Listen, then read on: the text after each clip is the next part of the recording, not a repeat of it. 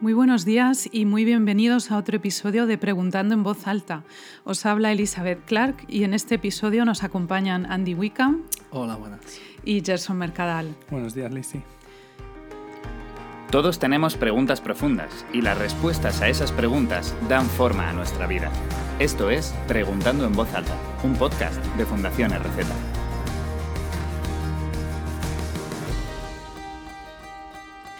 Hoy vamos a hablar de una pregunta real de Reboot, uno de nuestros eventos de Fundación RZ, donde cientos de jóvenes plantean preguntas sobre la fe cristiana. Es una pregunta tan profunda como delicada. ¿Dónde está Dios cuando estoy sufriendo? Y me gustaría añadir un poco más ¿no? para entrar en materia. ¿Dónde está Dios cuando he perdido a la persona que más amo en el mundo? ¿Dónde está Dios cuando me rechazan, cuando abusan de mí, cuando mi niño inocente sufre, cuando me engaña mi pareja, cuando soy víctima de un crimen, cuando sufro trauma tras trauma, cuando le dan tres meses de vida a mi mejor amiga. Eh, estaba viendo una entrevista hace poco al cómico británico Stephen Fry y le preguntó el entrevistador, si mueres y resulta que todo esto de Dios es verdad, etcétera, te encuentras con Dios a las puertas del cielo, ¿qué le dirías? Y se ve ahí un largo silencio, Stephen Fry se queda pensando y solo responde, ¿cáncer de huesos en niños? ¿En serio? Así que Andy, Gerson, ¿dónde está Dios cuando estoy sufriendo? Pues esta es, es, la, la, gran pregunta que históricamente ha sido, y creo que sigue siendo, el primer obstáculo para creer en Dios. Tanta gente eh, dice, yo no puedo creer en Dios, mira cómo está el mundo, mira cómo está la pobreza, los niños muriéndose de hambre, bueno, y el largo etcétera, y el sufrimiento personal ah, nos lleva a muchos a cuestionar si de verdad Dios es bueno y si de verdad existe. Y la verdad es que eh, los adolescentes, en este evento de reboot que, que hacemos cada dos años, desde 12 años ya están preguntándonos estas estas cosas y, muchos de ellos desde una situación dolorosa y, la verdad es que te pone un poco en tu sitio, ¿no? Ver, ver eh, la realidad de los adolescentes y, cómo esto para ellos es, es, el día a día, ¿no? El bullying, el acoso, eh, todo tipo de problemáticas, ¿no? Familias mm, rotas, ¿no? Eh, ¿Por qué mis ¿por qué tengo que sufrir yo la separación familiar? ¿O por qué tengo que sufrir que nadie me ame? ¿no? Y un largo etcétera. ¿no? Así que es un tema, es un tema que de verdad es, es importante y tratar con mucho cuidado. Y la Biblia realmente no huye de esta pregunta. Mucha gente piensa que, bueno, que, que, los cristianos pues, pues tratan un poco de forma superficial de esto, que vivimos un poco flotando en las nubes y que esto no va con... Pero lejos de la realidad, la Biblia trata el tema como algo prioritario y algunos de sus grandes profetas que están, por ejemplo, el, el, profeta Habacuc, ahí en el libro, en el Antiguo Testamento, él, él pone un grito de verdadera angustia y le pregunta a Dios, ¿Por qué me permites contemplar la injusticia? ¿Por qué toleras la maldad? ¿no? Y puedes ver una y otra vez, vas a encontrar a los supuestos hombres y mujeres de Dios, ¿no? Ah, levantando el puño contra Dios. Y, la Biblia no lo esconde, porque es una pregunta eh, real, sincera, y que hace falta hacerla y, también responderla. ¿no? Ah, desde luego fue, así en mi caso.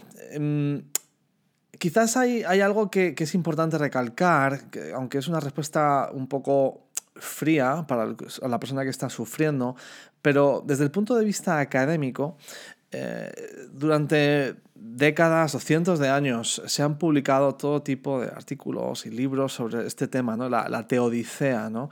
es de verdad Dios justo. ¿no? Si, si existe un Dios que de verdad es bueno y puede parar al mal, ¿por qué no lo haría? ¿no?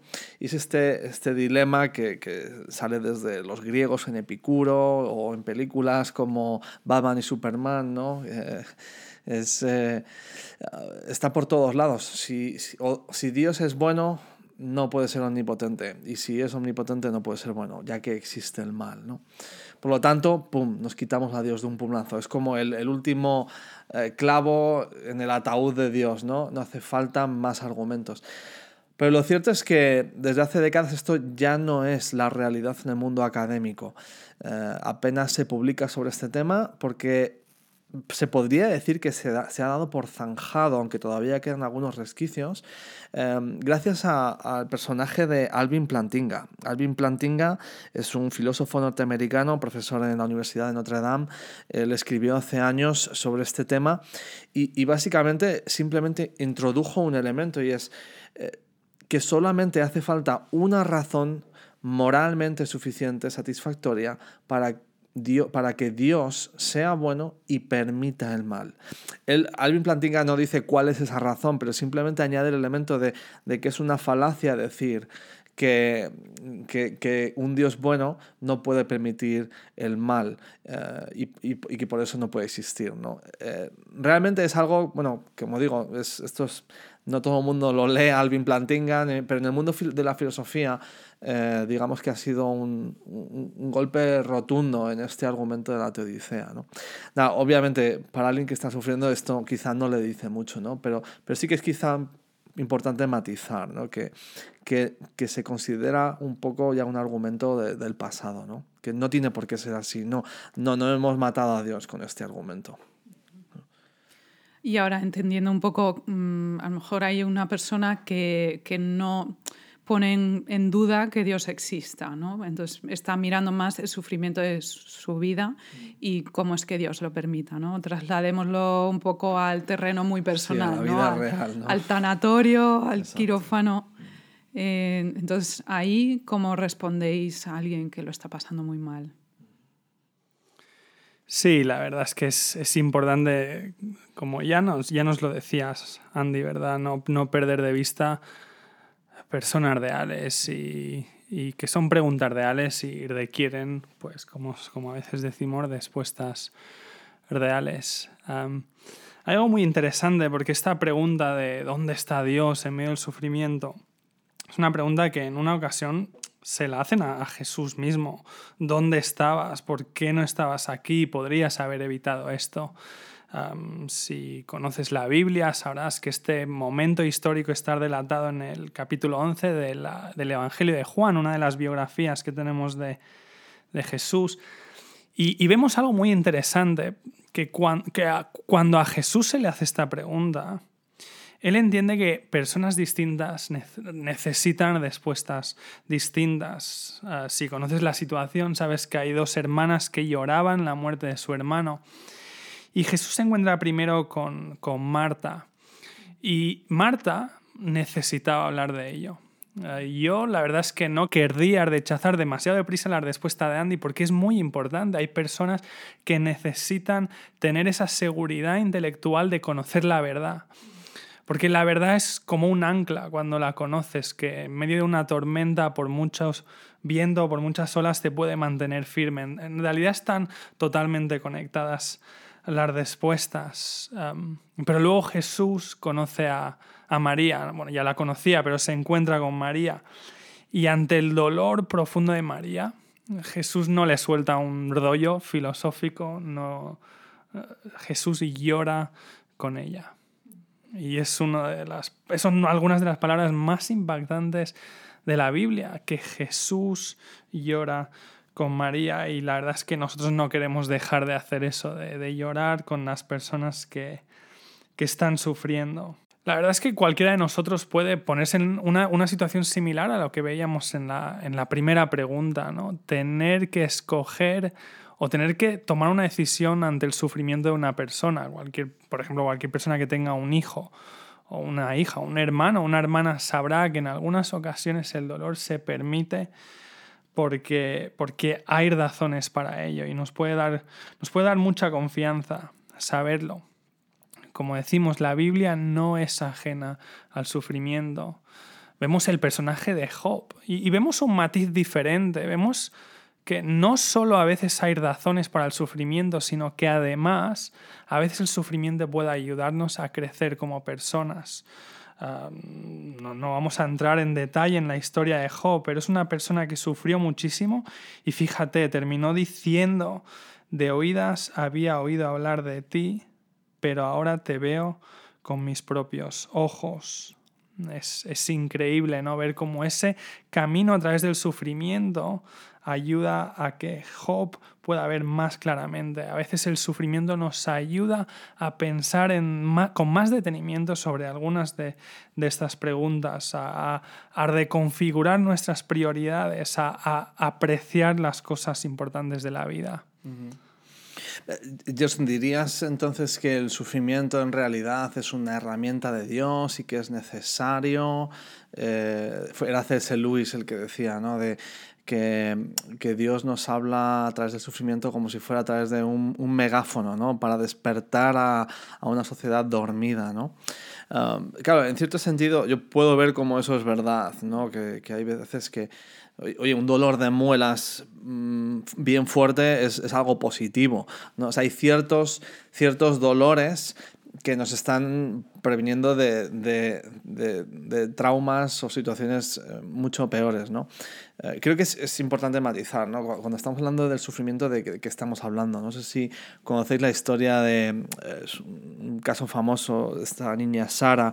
Ella tenía una enfermedad que se llama insensibilidad congénita al dolor con anidrosis. Y básicamente lo que significa esta enfermedad rarísima es que no sientes dolor, no puedes sentir nada.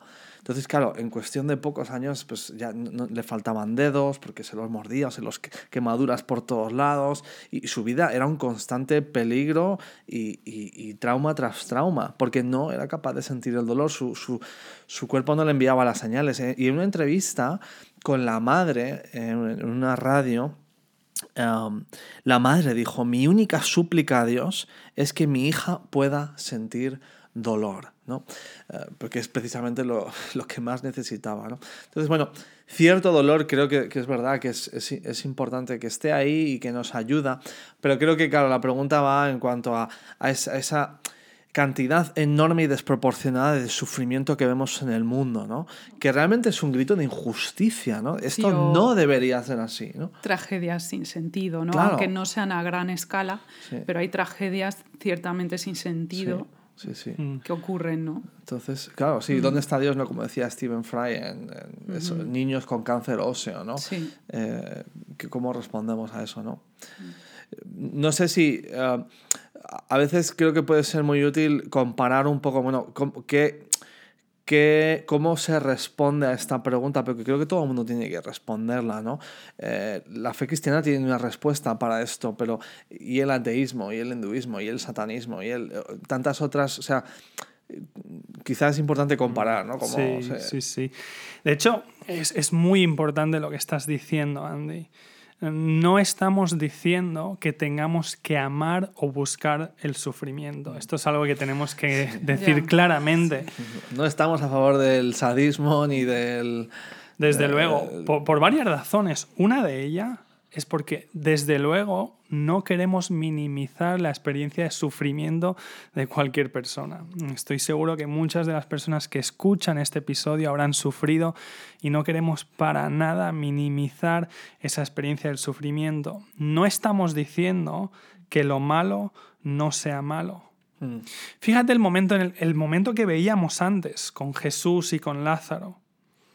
Cuando Jesús llega a la escena y ve que la gente está llorando, Jesús no llega y les da una palmada en la espalda y les dice, no os preocupéis, que lo que nos mata os hace más fuertes. No, claro que no. Y tampoco les dice, ojo, Jesús sabía lo que iba a pasar, pero Jesús no llega y les dice, no os doláis, no lloréis, porque yo voy a traer a Lázaro de vuelta a la vida. No, no, no. Jesús les permite dolerse.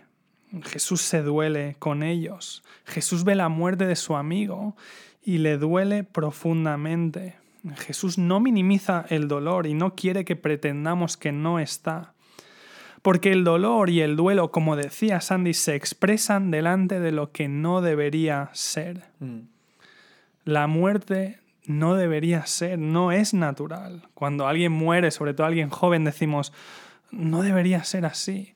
Y creo que es porque es verdad, que de verdad no fuimos hechos para morir. Y esta es la raíz de la respuesta del cristianismo ante el sufrimiento, que el mundo no es como debería ser. El mundo no es como fue creado y no es como un día será. Cuando vaya a ser restaurado, el mundo que vemos no es como debería ser. Está roto, está fragmentado. No quiere decir que, que se haya convertido en algo distinto, pero está como distorsionado. Es como un espejo, como un espejo que está roto, que todavía refleja parte de la imagen, pero está bordosa. El, el cristianismo nos dice que el mundo no es como, como debería ser, se corresponde con nuestra experiencia. Tengo un amigo que eh, trabajó en una tienda de juguetes donde traían muchísimos juguetes eh, rotos. Él estaba encargado, era justo después de, Navidad, donde todos los padres venían con los juguetes rotos eh, a devolverlos. Em, digo, estás hablando de, que el mundo está roto, ¿no? Y, esta anécdota la usa él para, para, hacer una analogía. La pregunta clave que su jefe le enseñó eh, para hacer bien su trabajo y de lo que dependía la economía de la tienda era, ¿este juguete estaba roto de fábrica o se le ha dado un mal uso? ¿no?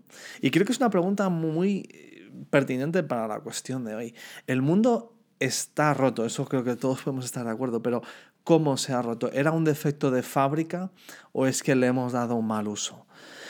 Para mí lo que me ayuda a entender eh, el prisma, que me ayuda a ver esta pregunta del sufrimiento, el prisma cristiano de verdad me, me, parece que encaja mejor que cualquier otra cosmovisión, porque nos está diciendo que Dios creó un mundo y, lo, y dijo que era bueno, dijo que era bueno en gran medida, es decir, todo viene de Dios, todo lo precioso de este mundo, los colores, los sabores, los amaneceres, las relaciones, el amor, todo, la comida, todo, todo lo bueno de este mundo, Dios lo ha llamado bueno.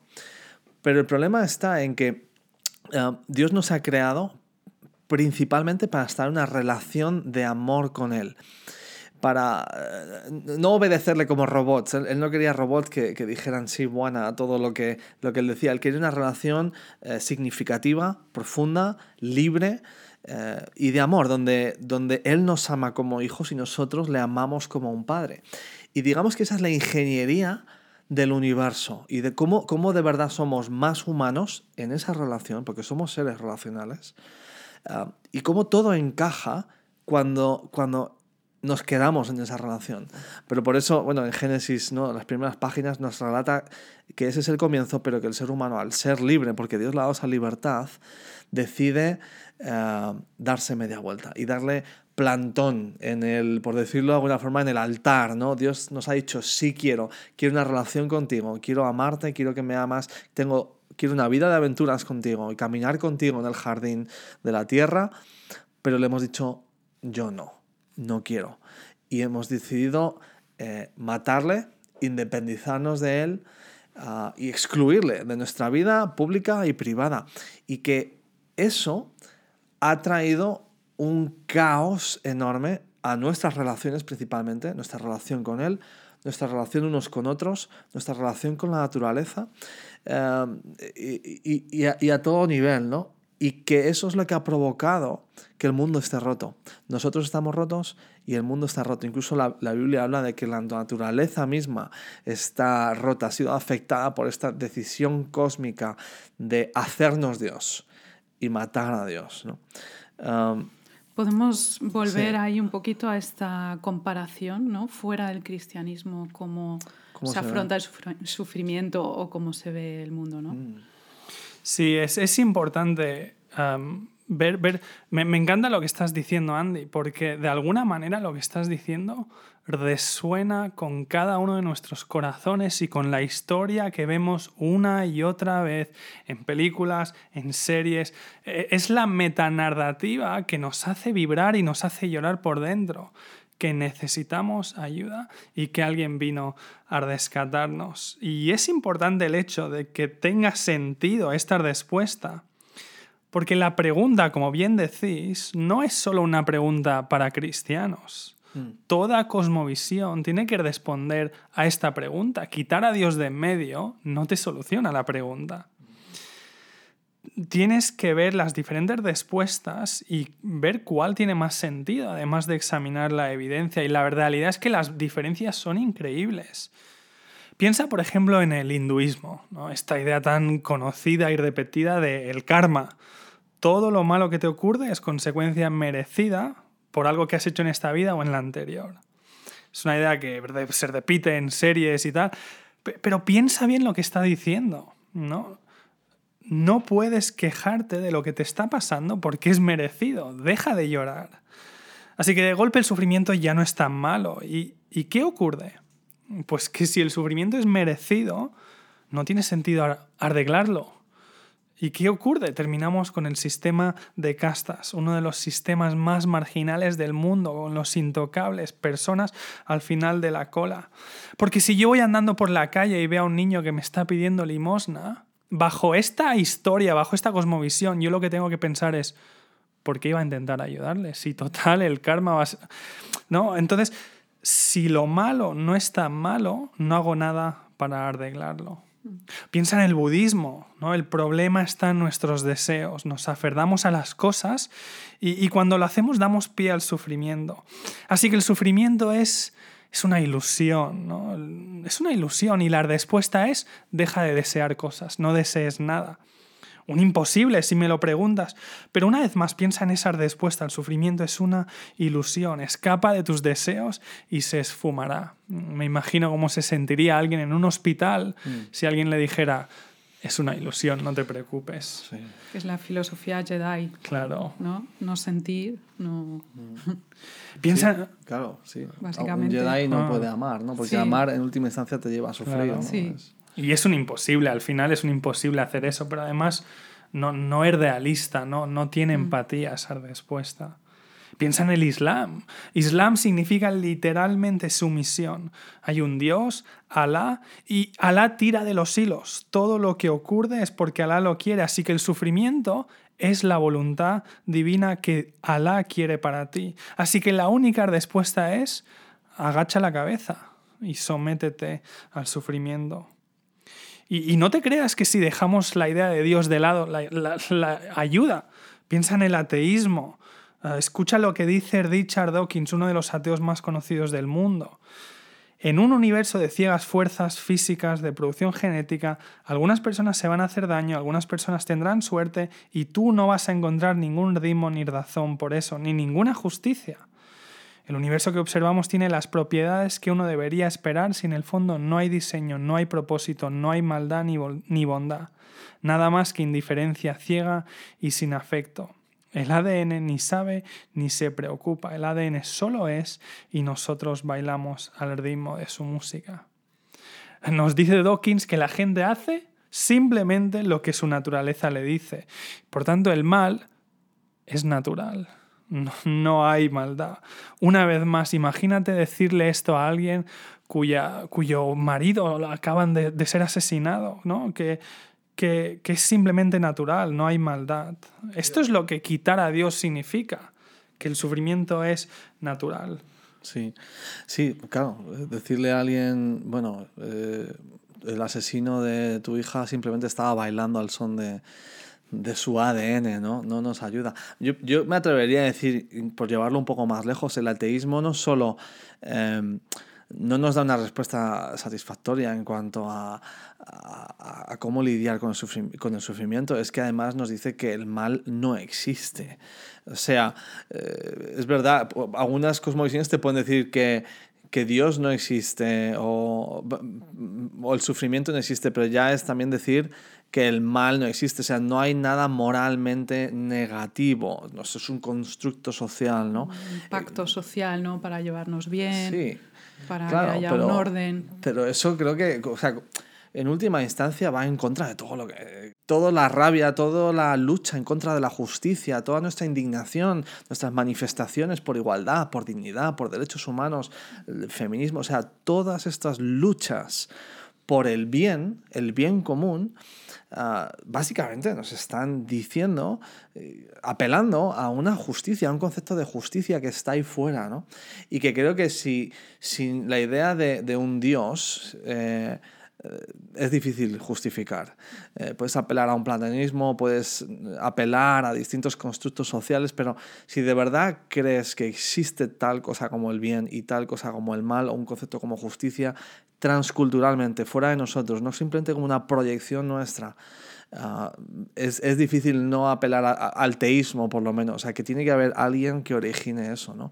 Y la Biblia nos está diciendo que, que ese es Dios. Para mí es, es, lo que más sentido tiene. Es la historia que más me convence. Las gafas que para mí mejor gradúan la vista para entender no solo el sufrimiento que hay ahí fuera, sino el que, el que hay en mi corazón y cómo está el mundo, ¿no? Uno de nuestros compañeros en Oxford, Simon Edwards, dice, tengo una cita suya apuntada porque me parece increíble. Dice, el cristianismo no te dice que el sufrimiento es un hecho y punto, así que apechuga. El cristianismo no te dice que el sufrimiento es simplemente la voluntad de Dios, así que no lo cuestiones. El cristianismo no te dice que el sufrimiento es solo natural, así que aguantarse y que gane el más fuerte. Y tampoco te dice que el sufrimiento es una ilusión, así que ignóralo no lo disminuye y no niega la realidad del sufrimiento. De hecho, el cristianismo confirma el llanto de cada corazón humano, la sensación de que este mundo no es como debería ser. Mm. Y ahí estamos con ese llanto, con ese mundo que no es como tendría que ser.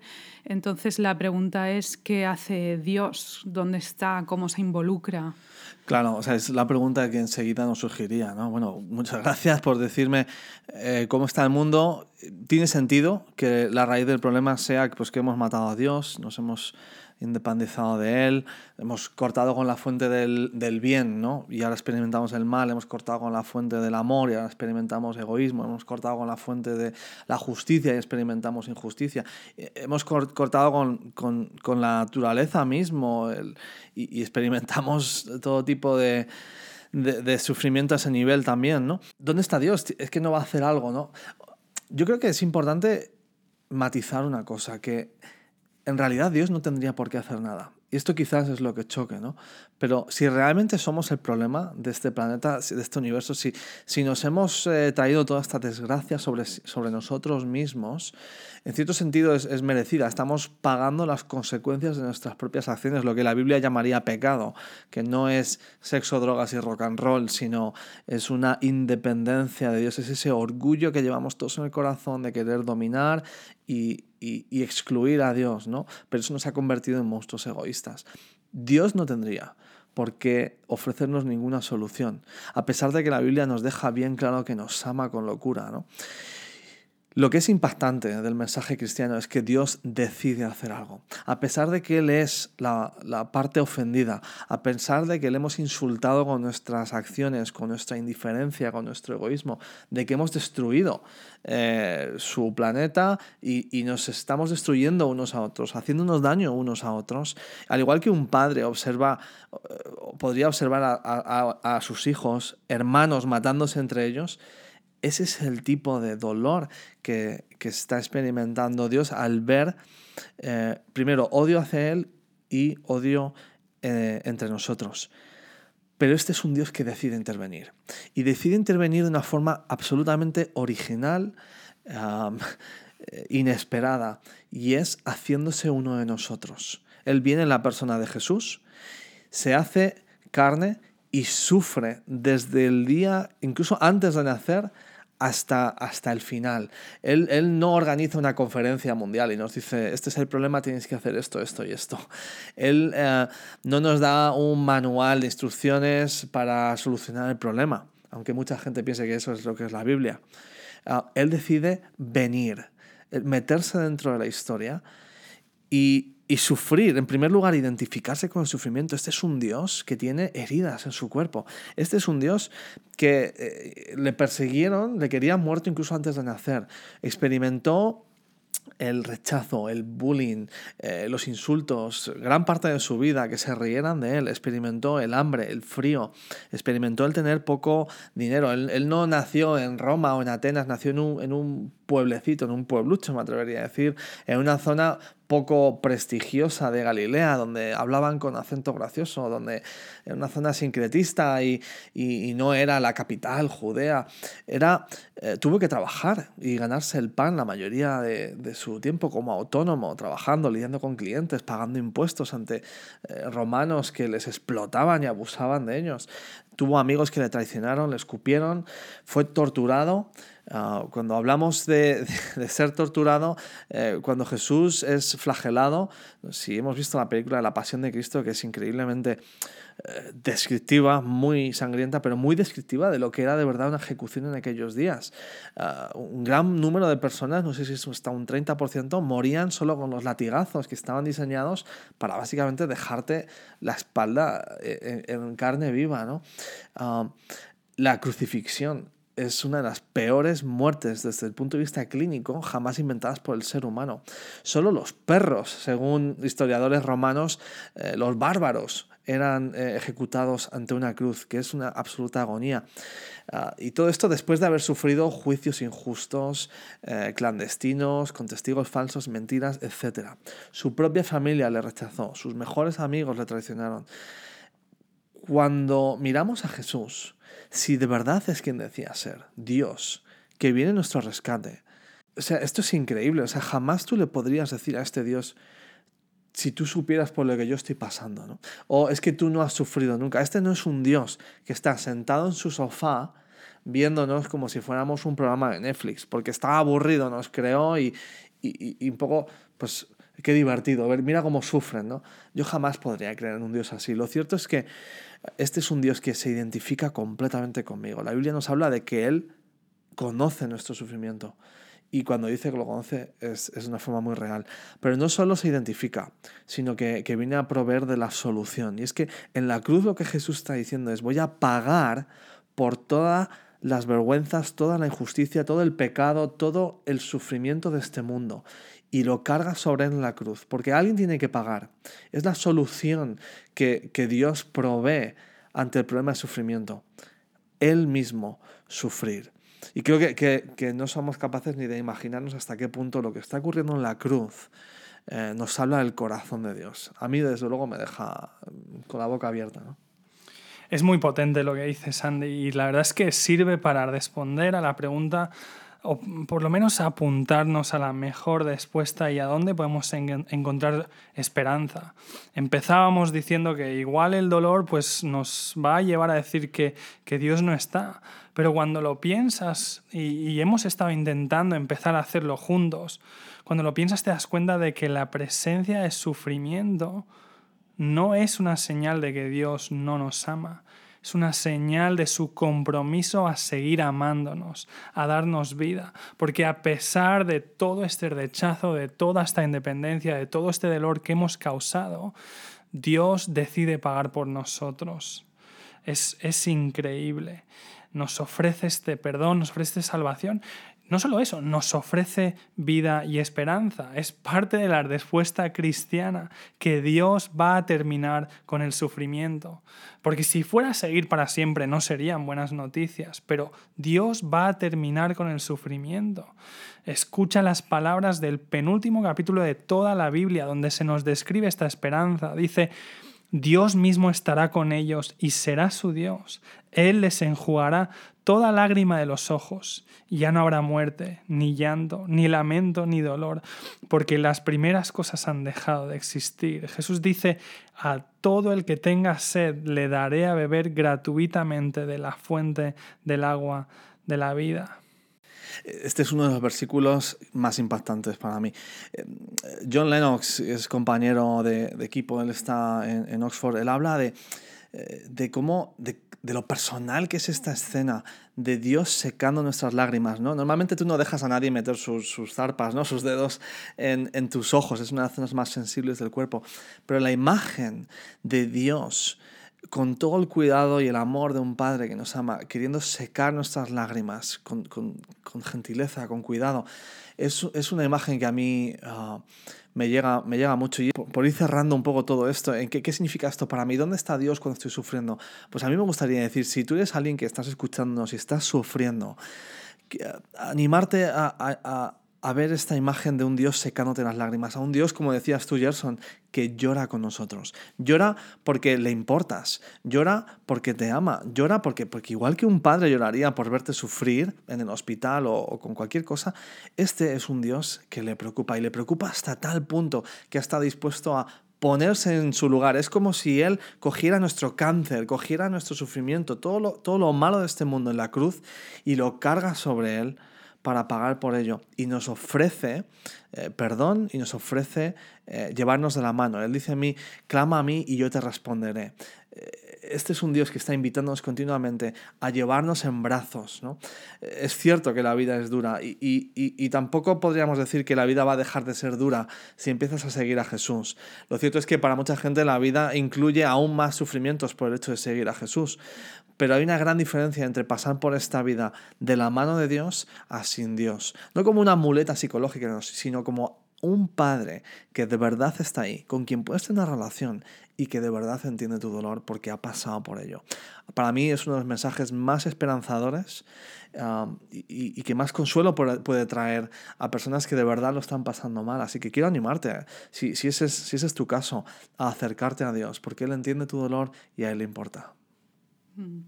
Y te animamos a buscar en, la Biblia, a leer estos textos que hemos mencionado hoy, acercarte a la persona de Jesús. Y aparte, no sé si queréis recomendar algún libro, algún recurso para alguien que quiera seguir investigando el tema. Sí, la realidad es que es un tema que daría para 10 episodios como mínimo. Esto es simplemente, hemos empezado a rascar la superficie y desde luego es un tema que lo mejor que puedes hacer es tratarlo en persona. Nos encantaría darte un abrazo. Pero para recomendar uno de eh, uno de los libros que más me han ayudado con este tema es un libro de una compañera del equipo, de Sharon Dirks.